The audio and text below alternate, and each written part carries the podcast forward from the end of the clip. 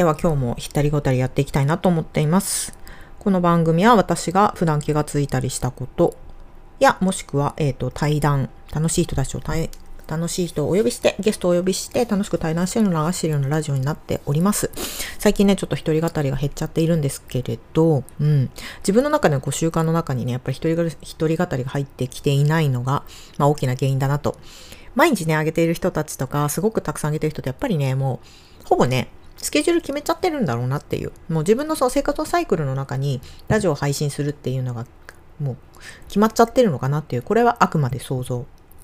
うん。で、綺麗に撮らなきゃとかっていうことよりも、まずはちゃんと出すっていうことを、まあ、どこを目的にしてるのかっていうのがある程度明確になってるんだなとかって、まあ、そんなことをね、今週思っていたりするんですけれど、はい。えっ、ー、とね、今日はちょっとね、うんと、ふと久しぶりに、久しぶりというかこのラジオで初めて色恋の話、恋愛の話をしてみたいなと思っています。はい。では世界をちょっとカラフルにするラジオ。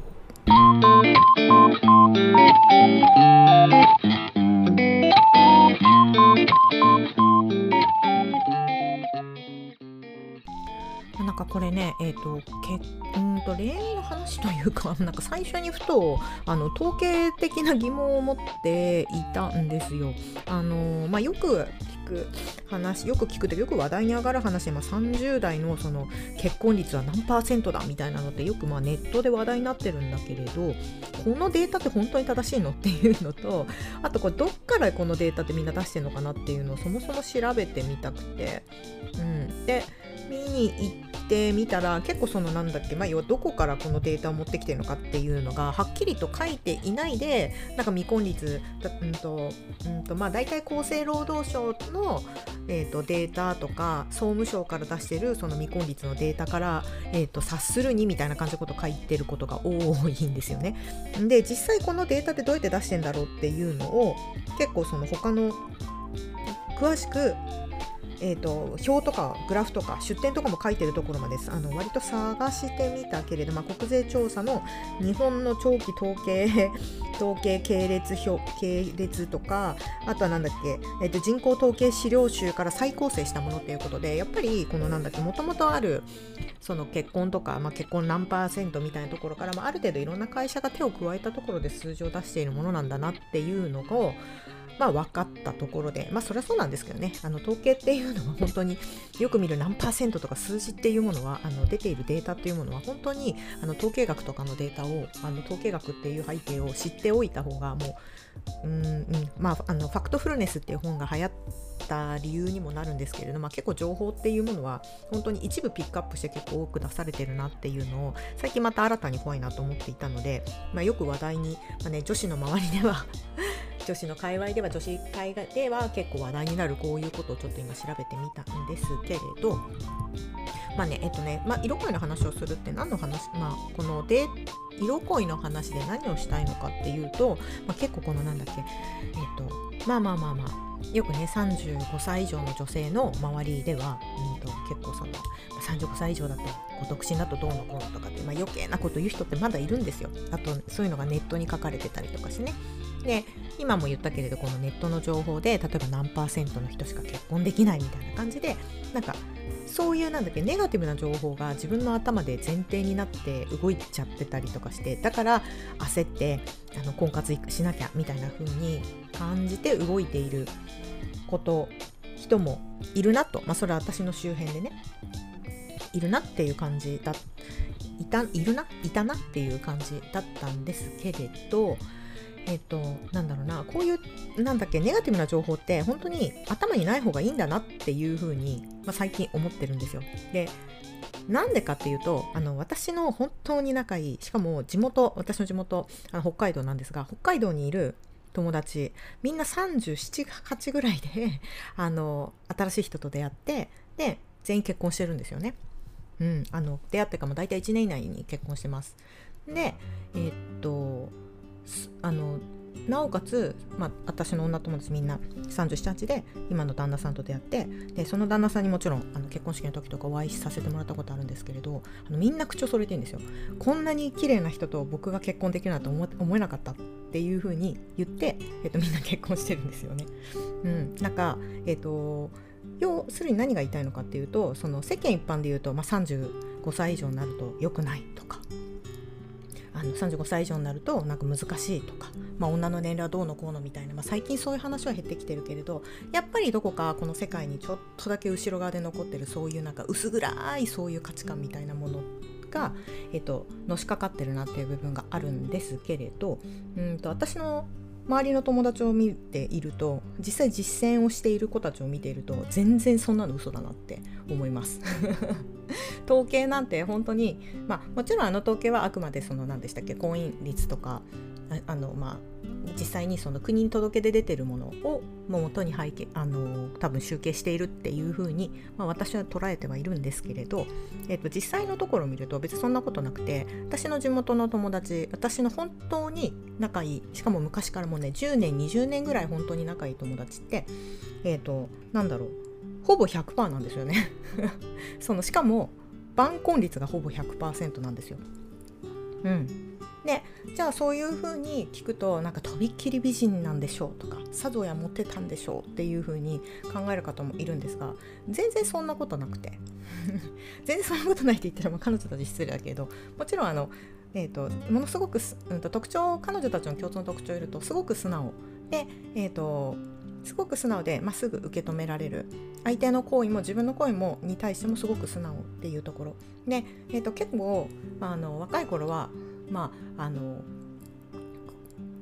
恋愛に割と苦労してたタイプの子たちが多いです。うんで自分の仕事はちゃんと、まあ、していて割とこう淡々と同じずっと仕事をしているタイプの子たちですね。うん、一つのことを長く続けるのは結構得意な子たちではあるんですけれど、うんえーとまあ、じゃあ学年でね高校の時とかに学年でトップに可愛いかとか街中歩いてるだけ周り振り向かれるぐらい綺麗かって言ったら別にそんなことは全然ないんです。うん、本当に素直っていうことだけですね。うん、っていう彼女たちはもうどんどん結婚していきました。で最近なんでこの話をしようかなと思ったのは私の、えっと、こっちに住んでいて、まあ、地元が一緒の友達がいるんですけど、えっと、彼女もえっと何年だな？7年ぐらい。彼氏できなかったんですよ。彼女はすっごい可愛いんですけれどあの前の彼氏のことをすごく引きずっていてなかなかそのデートする相手はいるけれど恋人にはすあの進展するっていうことがすごく苦手なタイプだったんだけれど彼女の中で、えーと、ちゃんとすごく自分と向き合って仕事もしっかりと向き合い、まあ、彼女昇進もしたしうん、あのすごい仕事も一生懸命やるようになって毎日の生活を、ま、かあのもともと恋愛至上主義のタイプだったんだけれど、えー、と仕事もプライベートも、えー、と自分の中である程度充実させるようになったなって思った瞬間に、えーと2ヶ月ぐらい前に彼氏ができてもう同棲して結婚する話が出たからおそらく年明けには引っ越しして結婚するんじゃないかなっていう。で彼女も今30代。389ぐらいになる子ですね、うん、っていう感じで本当にね あの仲良くしてる子たちの晩婚仲良くしてる子で独身に残ってる子たちのあの晩婚率ほぼ100%なんですね私の周り、うん、なので、えーと、ああいう統計で全然信じなくていいんだなっていうふうに思ってます。もちろんあのいろんな理由があって難しくなるっていうのは、まあ、なんとなく想像はつくんだけれどだからハードルを、えーと、自分の中で上げるんじゃなくてそ,、まあ、それはそれで結果自分がしたいことはこれはこれってていうふうに、まあ、線引きをしておかないとあと結構あの本当に SNS とかで流れてくる情報ってすごく自分の中でこう暗く根深く潜在的に残ってるんだなっていうのをすごく感じています。うん、でえーとまあ、晩婚して晩婚をそうやって決めている友達もでさっきも言ったけれど結構若い頃って、えっと、恋愛に苦労していたりとかすることが多くて、まあ、私は死ぬほど恋愛相談を受けてきたわけなんですけれど、うん、やっぱり共通さっきも言ったけど素直さっていうものがものすごく大事っていうのとあとはこれもあの、まあ、そのネットの情報と自分っていうものの線引きにもつながってくるなって思ったんだけれど、えーと、ネットがネットとかそのいわゆる社会とかが求める幸せの形はこうです。だからあのだからまあなんだっけ古い話だけどまだ結婚相談所とか行ったりしたら例えばなんかこうあんまり強く前に出るんじゃなくて割とこう控えめなお嬢様風の格好しましょうとかっていうアドバイスもらうところまだあるんだって信じられないかもしれないけれど。でもなんかそういう風なテンプレみたいな形を求めるんじゃなくて自分にとって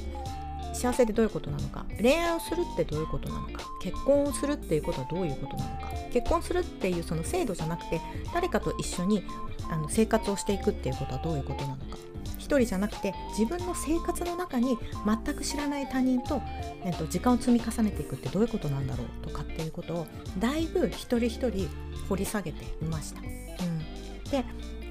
実際かなり悩んでる恋愛恋愛とか結婚とかでかなり悩んでるっていう友達には私はずっとこれを言ってます。でその世界社会が求めてるような幸せとか周りが作った幸せじゃなくてあなたが求めてる本当のその幸せになりたい形って何っていうのを、えーと、かなり